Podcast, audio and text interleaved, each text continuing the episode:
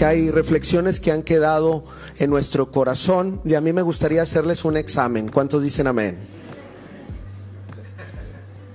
Son solamente cinco preguntas y usted solo tiene que decir verdadero o falso. Es todo. Le voy a decir la primera pregunta. Y la primera pregunta dice lo siguiente. Las iglesias en el primer siglo estuvieron libres de conflictos, peleas y bandos. Ya llevan 20 hermanas. Segunda pregunta. Ninguna iglesia que fundó el apóstol Pablo jamás tuvo conflictos en cuanto a la adoración a los personajes humanos ni en cuanto a la moralidad y problemas maritales. Falso. Van 40 hermanos, van bien. Número 3. La enseñanza bíblica sana y el ejercicio de los dones espirituales son suficientes para que una iglesia se mantenga libre de la carnalidad.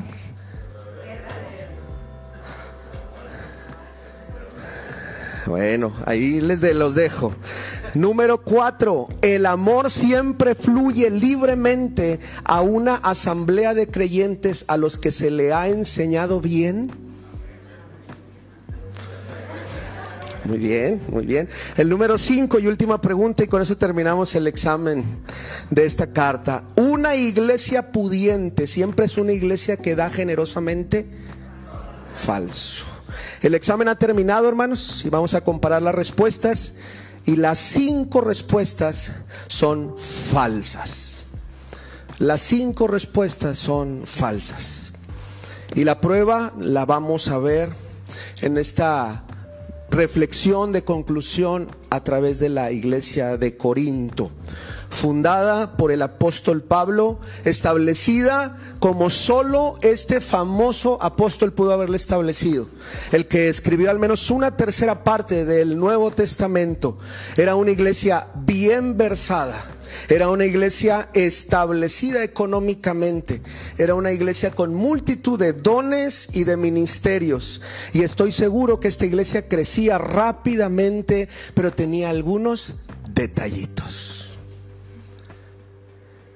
Había peleas, era una congregación que se caracterizaba porque había carnalidad, porque habían vergonzosos actos de inmoralidad, había problemas en algunos matrimonios, había confusión en la concepción de la cena del Señor y en el análisis final ni siquiera eran generosos, aunque era la iglesia más pudiente económicamente hablando de todas las que fundó el apóstol Pablo. La ciudad de Corinto estaba en un lugar perfecto para fundar una iglesia, hermanos. Era una zona llamada Acaya, zona que conectaba el norte con el sur y ahí se encontraba la ciudad de Corinto. Si usted quería poner un negocio, ¿cuántos tienen algún negocio por ahí? Si usted quería poner un negocio, no necesitaba graduarse de Harvard, hermanos, para saber que el lugar donde debería de poner el negocio era en la ciudad. ¿De dónde, hermanos? De Corinto. Era el lugar más estratégico para darse a conocer. Todos pasaban por ahí. Cualquier viajero entre Atenas y Esparta, de donde conocemos la historia de los espartanos, debían pasar por Corinto.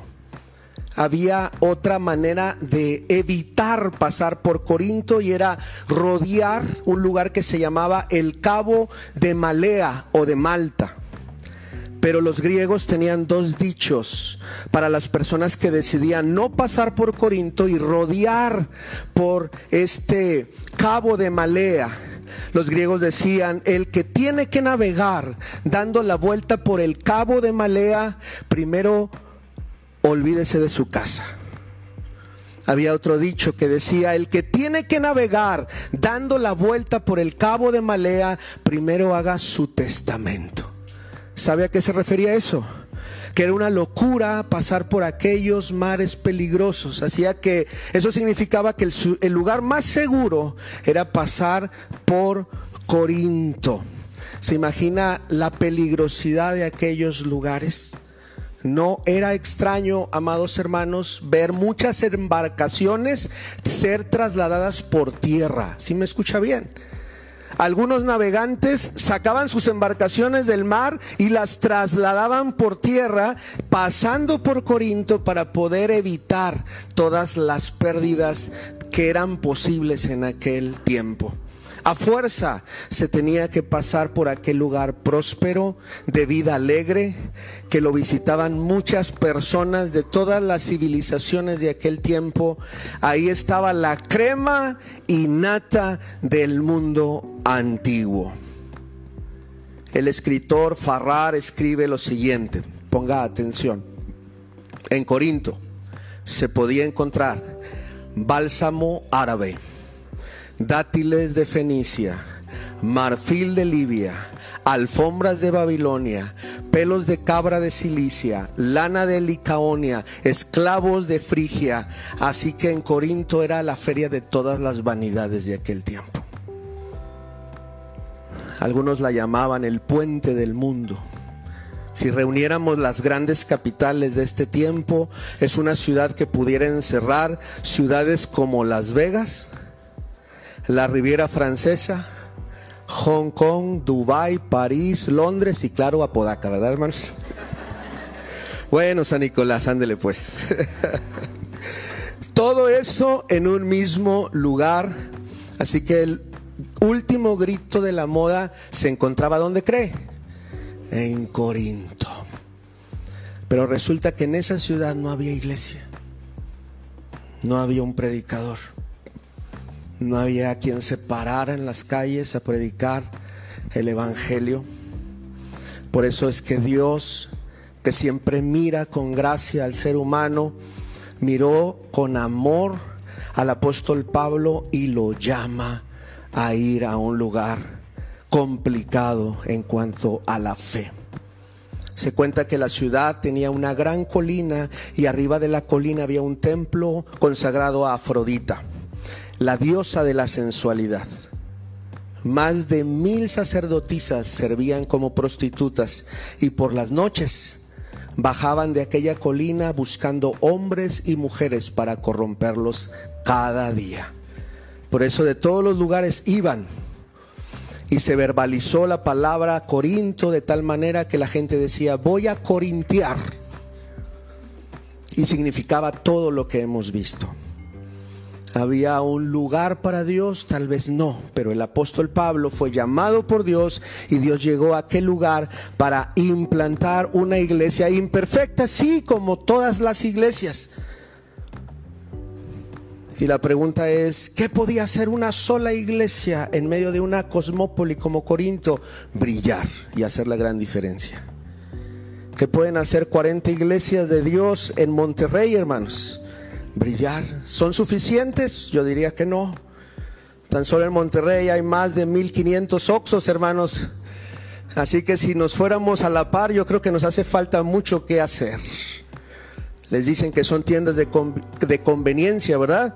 Y creo que la iglesia es un asunto, hermanos, realmente de urgencia, no de conveniencia. No podemos irnos sin hacer reflexiones profundas en cuanto a Corinto porque hoy cerramos este capítulo y Dios nos va a tener otro tema y otras reflexiones. Así que amamos lo que el Señor hace y un buen día Dios le habló a el apóstol Pablo. Vaya conmigo a Hechos capítulo 16, por favor.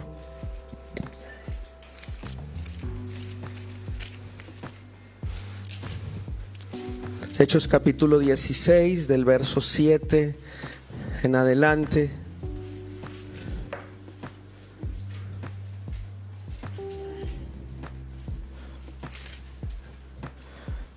¿Está ahí, hermano? Y cuando llegaron a Misia intentaron ir a Bitinia, pero el Espíritu no lo permitió. Y pasando junto a Misia, descendieron a Troas y se le mostró a Pablo una visión de noche, un varón que hermanos, macedonio. Estoy en Hechos 16:9. estaba en pie rogándole y diciendo, pasa a Macedonia y ayúdanos. Cuando vio la visión enseguida procuramos partir para Macedonia, donde por cierto que Dios nos llamaba para que le anunciáramos el Evangelio. E, esta, este verso que usted y yo acabamos de leer es el parteaguas de las misiones extranjeras. Es Dios llamando a un hombre a ir a un nuevo continente. Solo la extensión del Evangelio se había dado en Asia Menor, ahora Dios lo está llevando a Europa. Y gracias a Dios porque Pablo obedeció y gracias a que el Evangelio llegó a Europa, luego siglos después llegó a dónde hermanos? América. Y es por ello que usted y yo podemos conocer el Evangelio de Jesucristo. Porque alguien fue obediente en su tiempo. No le dijo al Señor, estoy ocupado, sino realmente le dijo, amén. Y eso creo que es algunas de las cosas que podemos hoy reconocer. Tal vez usted y yo tenemos un trabajo más o menos estable, tenemos una llave de una casa, sea propia o sea rentada, tenemos planes más o menos seguros, pero Pablo no tenía nada seguro. Lo que sí tenía es un deseo de obedecer a Dios con todo su corazón, hermanos. Y gracias a su obediencia muchas personas fueron bendecidas a través del Evangelio. ¿Estará Dios buscando nuevos Pablos en este tiempo? ¿Y Paulas? ¿Estará buscando en este tiempo Dios hombres y mujeres valientes que le digan sí al Señor? Creo que sí, porque la tarea no ha terminado, hermanos. La tarea continúa y en medio de nuestras tristezas, en medio de nuestras historias de vida, Dios sigue llamándonos con su amor y con su misericordia. Vaya conmigo a Primera de Corintios capítulo 16. Y quiero que leamos el último capítulo, que es el capítulo 16 de manera alternada.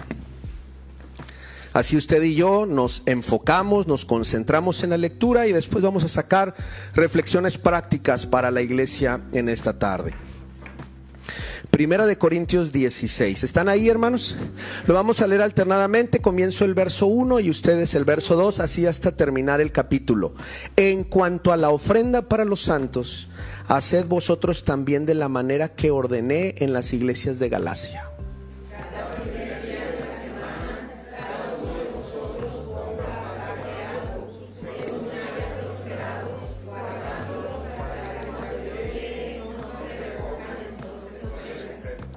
Y cuando haya llegado a quienes hubiere designado por carta, a estos enviaré para que lleven vuestro donativo a Jerusalén.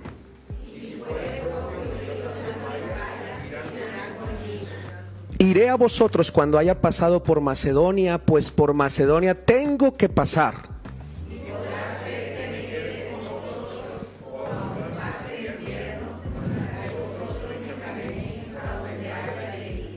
porque no quiero veros ahora de paso, pues espero estar con vosotros algún tiempo si el Señor lo permite.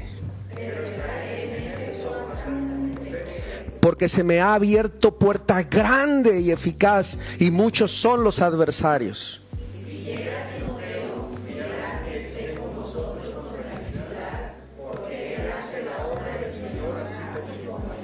Por tanto, nadie le tenga en poco sino encaminadle en paz para que venga a mí, porque le espero con los hermanos.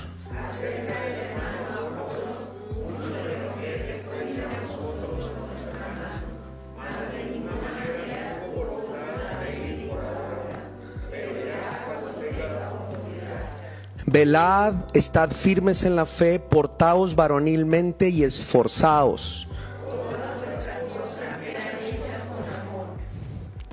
Hermanos, ya sabéis que la familia de Estefanas es las primicias de Acaya y que ellos se han dedicado al servicio de los santos.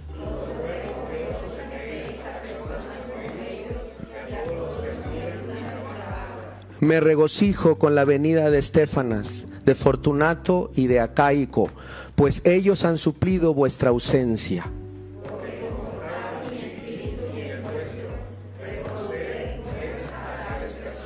Las iglesias de Asia os saludan. Aquila y Priscila, con la iglesia que está en su casa, os saludan mucho en el Señor.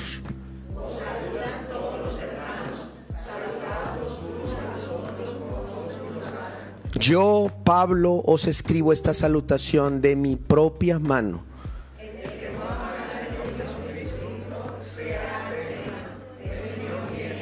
La gracia del Señor Jesucristo esté con vosotros todos. Mi amor en Cristo Jesús esté con todos vosotros. Amén. Hay dos frases que pudiera recalcar de todo este capítulo y una es si el Señor lo permite. Y la segunda es, el Señor viene. Las dos hablan de la soberanía de Dios. Que hay cosas en nuestra vida que suceden porque solo Dios lo permite. Y el regreso de Jesucristo está descrito en las eternidades el día que Dios lo decida. Nadie sabe el día ni nadie sabe la hora. Y me parece que este último capítulo de, de la carta habla de la soberanía de Dios. Cuán obedientes y dóciles somos ante la voluntad de Dios. El primer punto que quisiera abordar con ustedes es el que se encuentra en Primera de Corintios del capítulo 16 del 1 al 4. Y el primer consejo bíblico en esta tarde es, iglesia, seamos generosos. El último capítulo tiene varios tópicos y el primero está diciendo el apóstol Pablo que usted y yo debemos de ser animados a ser generosos. Después de todo lo que le describí en cuanto a la ciudad de Corinto, la pregunta era, o la pregunta es, ¿la gente o la iglesia en Corinto tenía posibilidades económicas, hermanos? Sí, Tal vez no eran dueños de grandes negocios, pero toda esa gente que vivía en Corinto tenía posibilidades económicas. Y el apóstol les está invitando a ser generosos con hermanos que no tienen el mismo desempeño o la misma situación que ellos. Constantemente está pidiendo para los hermanos de Jerusalén, donde eran perseguidos y donde habían estado siendo maltratados. Hermanos de Jerusalén que se habían quedado sin casa se habían quedado sin propiedades. Y el apóstol Pablo siempre está diciéndoles, por favor, sean generosos y acuérdense del necesitado. Los corintios habían inventado una serie de disculpas para no ayudar. Algunos de ellos decían que también eran pobres y estaban para que les ayudara, no para ayudar. También, según lo que describe la Biblia, dudaban sobre a quién debían encargar estos donativos. Yo doy hasta que me digan qué va a suceder con ese donativo, ¿verdad? Y otro es, llegaron a sospechar del mismo apóstol de que si esa, esa donación o esa ofrenda llegaba al lugar donde el apóstol Pablo había dicho que iba. Y el apóstol Pablo dice, si usted quiere ir conmigo para que sea testigo, pues vamos.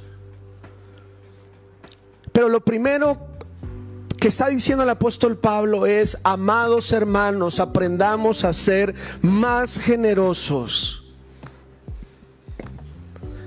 El capítulo 16 trata de cosas muy prácticas, trata de, de cosas cotidianas de la vida de la administración de la iglesia. Pablo comienza por una colecta para los pobres de Jerusalén.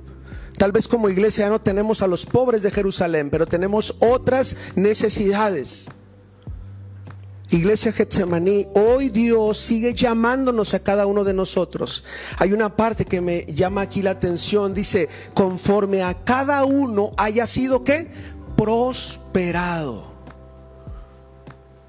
Gloria a Dios porque el Señor no te dice cuánto tienes que dar. No te pone una cantidad, no te pone ciertos ceros, no te dice cada cuando. Él te dice, conforme a tú te sientas bendecido y prosperado, abre tu mano y ayuda a otros.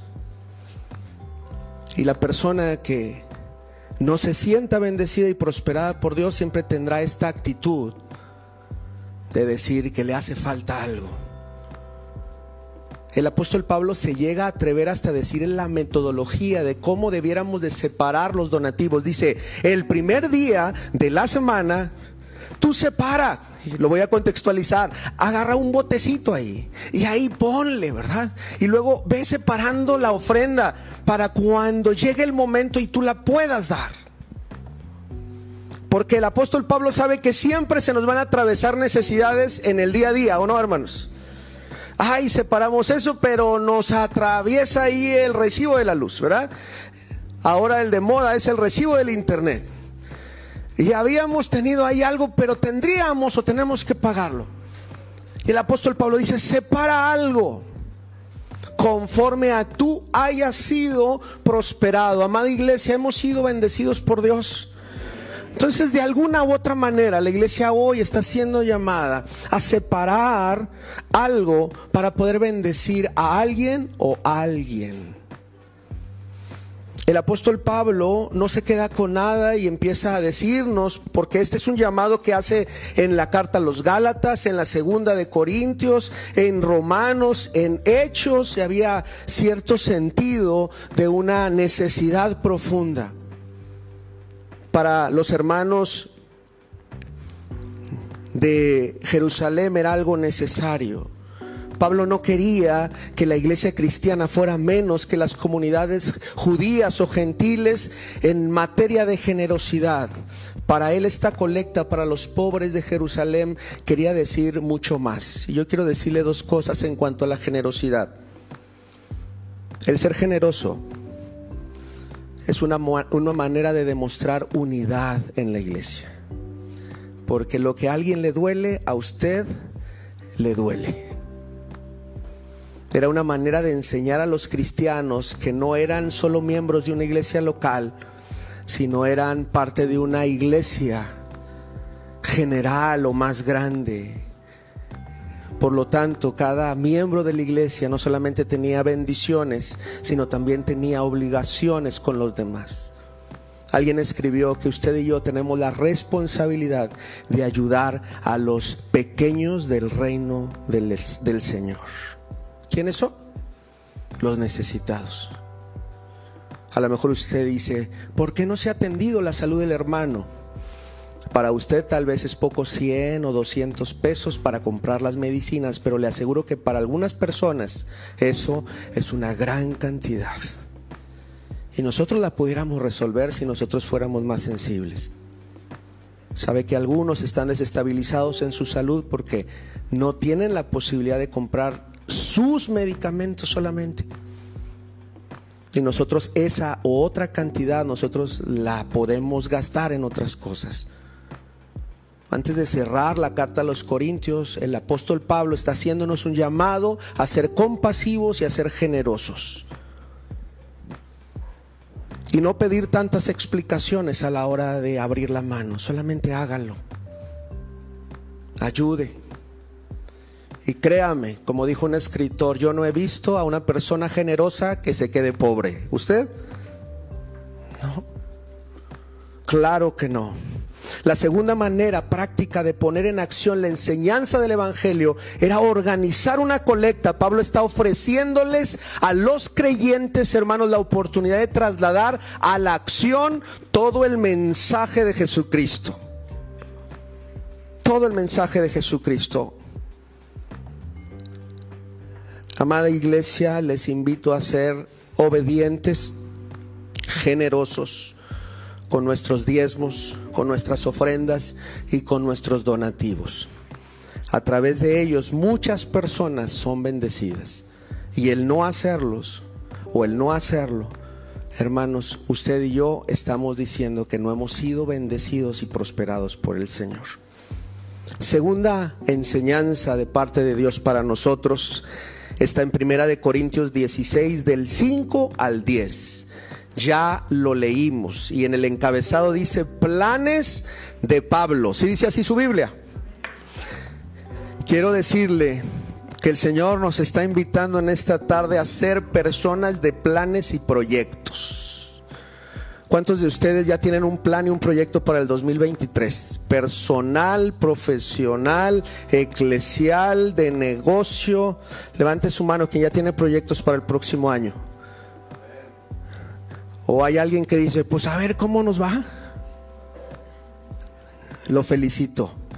Dios está buscando personas de proyectos, de planes, de ideas. Dios, hermanos, habla de planes. Dice que Él tiene planes de bien para quienes, para nosotros. Así que usted y yo como hijos de Dios debiéramos de estar ya proyectados hacia, hacia adelante y no decir, pues a ver cómo me va, a ver qué sucede, a ver qué hago. Ahí me la llevo. No hay peor cosa que una persona que no sabe qué va a suceder y qué va a hacer. Pablo tiene planes, quiere visitar la comunidad de Corintio, quiere quedarse unos días con ellos, quiere estar en invierno por ahí. Nuestros hermanos en Guatemala tienen una frase cuando le dicen, hermano, ¿quiere un cafecito? ellos implícitamente están diciéndole que no nada más es un cafecito. Y la respuesta correcta es sí, pero con un pancito. ¿eh? Cuando usted no entiende el contexto, dice, bueno, sí, hermano, pero este, ¿cómo es el café? Ya sabe que no está entendiendo, ¿verdad? Pero si alguien le dice, quiero un cafecito, es que ya le dio toda su confianza y usted se puede atrever a decir, sí, pero con un pancito porque si no el cafecito se me atora solo, ¿verdad? El apóstol Pablo quiere estar en invierno. Yo no sé si se acordaba de las gorditas de azúcar de las hermanas de Corinto, ¿ah? Se acordaba de, de los manjares yo no sé si se acordaba de los tamales de la hermana Argelia, del asado de la hermana Gladys, de los guisados de la hermana Reina. No sé de qué se acordaba, pero él decía, yo no quiero ir poco tiempo, yo quiero estar unos buenos tiempos para que esta escala misionera, ¿verdad? hay que ponerle así, ¿verdad? para que se escuche espiritual, misionera pueda cubrir todo el tiempo. Quiero invitarle que seamos personas que nos extendamos hacia adelante con esperanza, hermanos. Sé que para algunos no va a ser fácil por las pérdidas, por las dificultades. Mano Gilberto, sé que no va a ser fácil aprender a vivir así para los próximos años. Pero tenemos la confianza que Dios nos va a ayudar, ¿verdad? Y nos va a sostener. Y que por más difícil que sea, el porvenir, podemos confiar en que Dios estará con nosotros. Amén, hermanos. Que el, apóstol Pablo era alguien con sus años ya anciano y todavía dice, yo quiero ir y yo quiero viajar y quiero ir y quiero venir y quiero estar con ustedes y, a mí me, me, gusta mucho porque él remata con una hermosa frase, si el Señor lo permite. Lléveselo de tarea eso. Para todos sus planes, para todos sus proyectos, para todo lo que usted emprenda, cierre siempre con esta hermosa frase. Esto lo vamos a hacer, ¿qué hermanos? Si el Señor lo permite. Y si no lo permitiera, poco vamos a vivir frustrados, hermanos. No, es que el Señor tenía otro plan y la vida sigue la vida sigue y habría que animarnos en cuanto a esto. Hermanos, hay un verso que sí quiero que vea conmigo y es el verso 9 de Primera de Corintios 16. Y es la actitud correcta ante la vida porque se me ha abierto puerta grande y eficaz y muchos son que los adversarios. El apóstol Pablo no está diciendo a ver si se abren las puertas. No está diciendo a ver si se facilitan las cosas. Él está diciendo, ya se abrieron unas puertas y las puertas son como hermanos, grandes, grandes. Claro que hay adversarios, pero las puertas ya están abiertas. Iglesia, tenemos que mirar la vida así. No es saber si Dios quiere abrir las puertas para nosotros es que ya Dios las abrió. Y abrió la puerta más grande a través de nuestro Señor Jesucristo. Y podemos llegar a la presencia misma del Señor. Dice, podemos entrar confiadamente ante el trono de su gracia. Así que hoy no viva como a ver si pasa, a ver si sucede, a ver qué me depara el destino. Yo quisiera que viviéramos como el apóstol Pablo y dice, porque las puertas están abiertas de par en par. Y creo que eso es mirar con proyecto de esperanza nuestra vida. La gente que anda así, hermanos, esto no es una dosis de humanismo ni de positivismo, es sentirnos que Dios va delante de nosotros como poderoso, ¿qué hermanos? Gigante. Y si el Señor está adelante de nosotros como poderoso gigante, abriendo puertas, ¿de qué tamaño serán las puertas para un gigante? Pues grandes, hermano. Así que eso es lo que Dios está abriendo para nosotros. Eso es. El punto número tres, Pablo reconoce el ministerio de otros. No solamente estemos pensando en nosotros mismos, sino reconozcamos el ministerio de otras personas.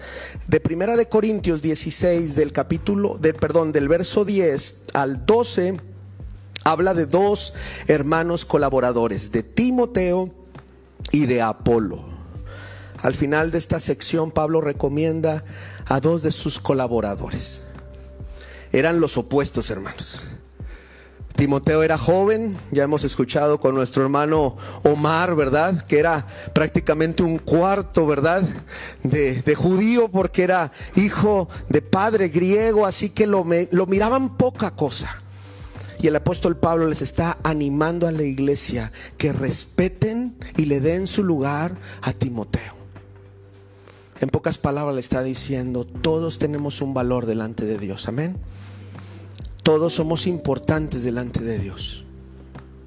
Si en algún momento estamos luchando o sufriendo para darle lugar a alguien, hoy la palabra nos está diciendo respete y dé lugar a cada persona, siervo o sierva de Dios. No lo dice el predicador, lo está diciendo la palabra. Dice, no tengan en poco, sino por la obra que está llevando a cabo. Quiero invitarles a que todos respetemos y demos lugar a los siervos de Dios y a las siervas de Dios. Esto muestra humildad de parte de nosotros. Cuando leí el verso 12 no lo entendía del todo. Y dice el verso 12, acerca del hermano Apolos, mucho le rogué que fuese a vosotros con los hermanos, mas de ninguna manera tuvo que, hermanos, voluntad de ir por ahora, pero irá cuando tenga oportunidad. Yo decía, bueno, este es complicado, no es un chico fácil Apolos, ¿verdad? Como que él no quiere ir. Y leyendo un poco al respecto, me parece que Apolo era alguien sabio los primeros capítulos de la carta de Corinto dice que algunos en la iglesia de Corinto decían, yo soy de Apolo, yo soy de Cefas o de Pedro, yo soy de Pablo, y se estaban peleando. ¿Y saben cuál es la actitud que toma Apolos? Mejor yo no voy. Mejor no quiero complicar la situación en la iglesia de Corinto. Mejor me hago un paso atrás y prefiero esconderme un poco para que el centro de la iglesia sea quién, hermanos? Cristo. Y nos recuerda eso. ¿Quién es el centro de nuestra iglesia, hermanos? Cristo. No es usted, no soy yo, es Cristo. Y me parece que, que, que Apolo nos enseña una cátedra de humildad y sin decir nada, porque era elocuente, si lo ha visto en otros versículos, era elocuente, o nos está diciendo, a veces hay que decir no por el bien de la iglesia y de su unidad. Es una buena lección para todos. Es una buena lección que nos hace que nos volvamos cristocéntricos y que le demos al Señor toda la gloria, toda la honra y la alabanza. Él es el único que la merece. Amén, hermanos. Muy bien. Cuarta enseñanza. Palabras del general. Así le he puesto. No sé si usted conoció a alguien que tuviera formación militar, ¿verdad? ¿Cómo eran esas personas, hermanos? Se levantaban con las 4 de la mañana, ¿verdad? Para empezar y luego este, eran sumamente disciplinadas, etcétera, etcétera, etcétera. Bueno, el apóstol Pablo en el verso 13 y en el verso 14 está dando imperativos, o sea, hace ordenanzas a la iglesia eh, que es necesario acatar. Alguien las ha complementado de la siguiente manera. Número uno, como centinelas, estad siempre alertas. Número dos, cuando os ataquen, mantengámonos firmes en la fe y no retrocedáis ni un centímetro. Número tres, a la hora de la batalla portaos como héroes. Entre paréntesis, portaos varonilmente. Quédense ahí al frente de la batalla. Hay una frase, ¿verdad? Que dice que para huir allá al rancho, ¿verdad? Con otras palabras. Y me parece que el Señor nos está hablando fuerte a través de esta palabra del apóstol Pablo. El número cuatro, como soldados bien equipados y entrenados, pelead con bravura por vuestro rey, esforzaos. Si yo leo el verso 13 y 14 no dice eso, pero pudiéramos ampliarlo. Velad, estar firmes en la fe, portaos varonilmente y esforzaos. Todas vuestras cosas sean hechas con qué, hermanos? Con amor. ¿Cuántos estamos dispuestos a realizar esta encomienda, hermanos? Yo no sé por qué situación usted esté pasando, pero hoy la Biblia dice que siga firme en el Señor. Yo no sé qué situación esté usted viviendo, pero el Señor nos está invitando a estar firmes en la fe, a seguirnos esforzando, a seguir siempre alertas y a seguir en el camino del Señor. Es muy fácil abandonar el camino cuando las cosas no sonríen.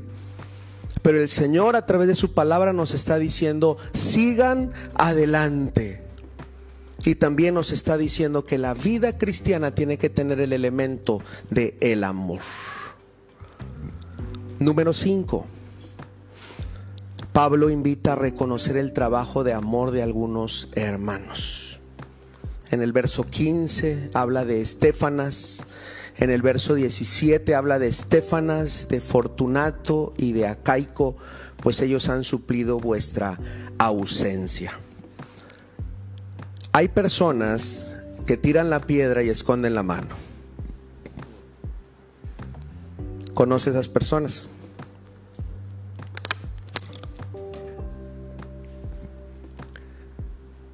Hay gente que le dice, le voy a decir algo, pero esto no se lo diga a nadie y no quiero meterme en problemas. Que nadie, haz de cuenta que nadie se lo dijo. Y me parece que estas situaciones, en lugar de querer el bienestar del prójimo, solamente complican algunas situaciones. El primer capítulo de Corinto habla de personajes como los familiares de Cloé. Y en el último capítulo de Primera de Corintios habla de Estefanas, Fortunato y Acaico. ¿Y saben quiénes fueron? Los que le informaron a Pablo toda la realidad que estaba viviendo Corinto.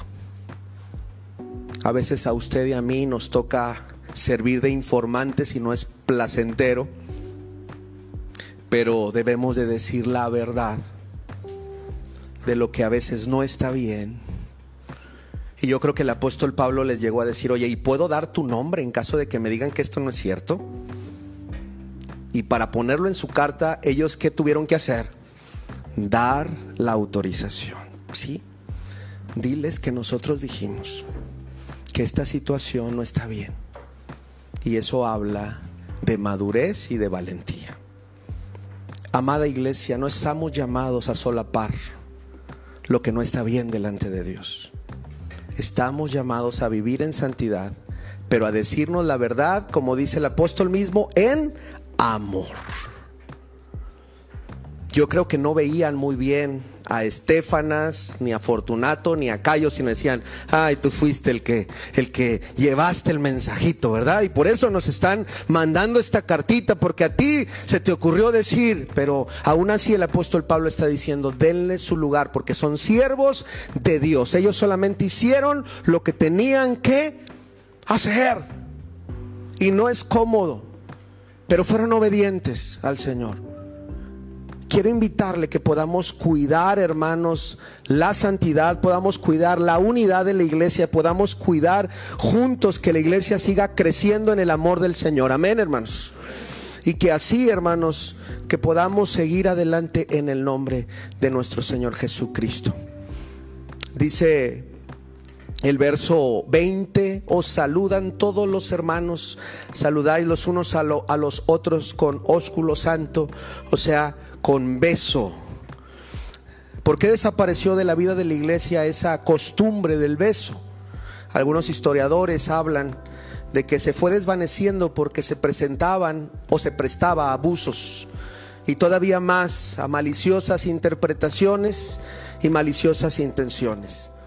Cayó en desuso porque la iglesia cada vez era más grande y ya no se conocían todos. Así que pareciera ser que esa práctica se fue quedando a través de la historia. Pero lo que sí nos quiere decir el apóstol Pablo es que cuando nos saludemos, nos saludemos con mucho afecto. Y eso sí lo podemos hacer. Que podamos externarle al hermano o a la hermana que nos da mucho gusto verle. Que le amamos y que lo sentimos parte de la familia en la fe. Amén, hermanos. ¿Usted se siente parte de la familia de la fe? Y sentirse parte de la familia de la fe creo que nos da tranquilidad y nos da paz. Verso 22 y con eso termino. Al que no amare al Señor Jesucristo sea anatema. El Señor viene. Tiene una última advertencia para los causantes de disturbios si no aprenden a poner el amor de Cristo por encima de todas las cosas. Me parece que el apóstol Pablo está trayendo un hermoso mensaje. Maranata era una expresión como aleluya, como osana, como amén, como gloria a Dios ahora. Maranata era una expresión del culto. Maranata era una expresión que la iglesia externaba en sus alabanzas y tenía que ver con Cristo viene. ¿Cuántos podemos decir Maranata, hermanos? Que el Señor Cristo viene pronto y que porque viene pronto somos llamados a enderezar nuestras vidas. Somos llamados a arrepentirnos de nuestros pecados. Somos llamados a ser consolados por el Señor. Somos llamados a ver el mañana con esperanza. Somos llamados a cuidar la unidad de la iglesia. Somos llamados a ser generosos. Y que cuando el Señor venga no nos pregunta, ¿cuántos carros tenías? ¿Cuántos ceros tenías en el banco? Porque eso no va a preguntar, nos va a decir, ¿a cuántos ayudaste? Porque cuando tuve hambre, que dice, me diste de comer. Cuando tú me diste de beber. Cuando estuve en la cárcel, no importa lo que haya hecho, ahí me visitaste. Y me parece que el mensaje sigue siendo el mismo para la iglesia. El verso 23, la gracia del Señor esté con vosotros. Y 24, mi amor en Cristo Jesús esté con todos vosotros. El tierno amor del apóstol Pablo hacia los corintios, a pesar de sus defectos, a pesar de sus inconsistencias, les deja una bendición preciosa y, les dice, los amo en el Señor. A veces volteamos a nuestro alrededor y decimos, aquel hermano es imperfecto. Y la pregunta es, ¿quién es perfecto aquí entre nosotros? Aquel hermano se ha equivocado tanto en su vida y la pregunta es, ¿quién no se ha equivocado?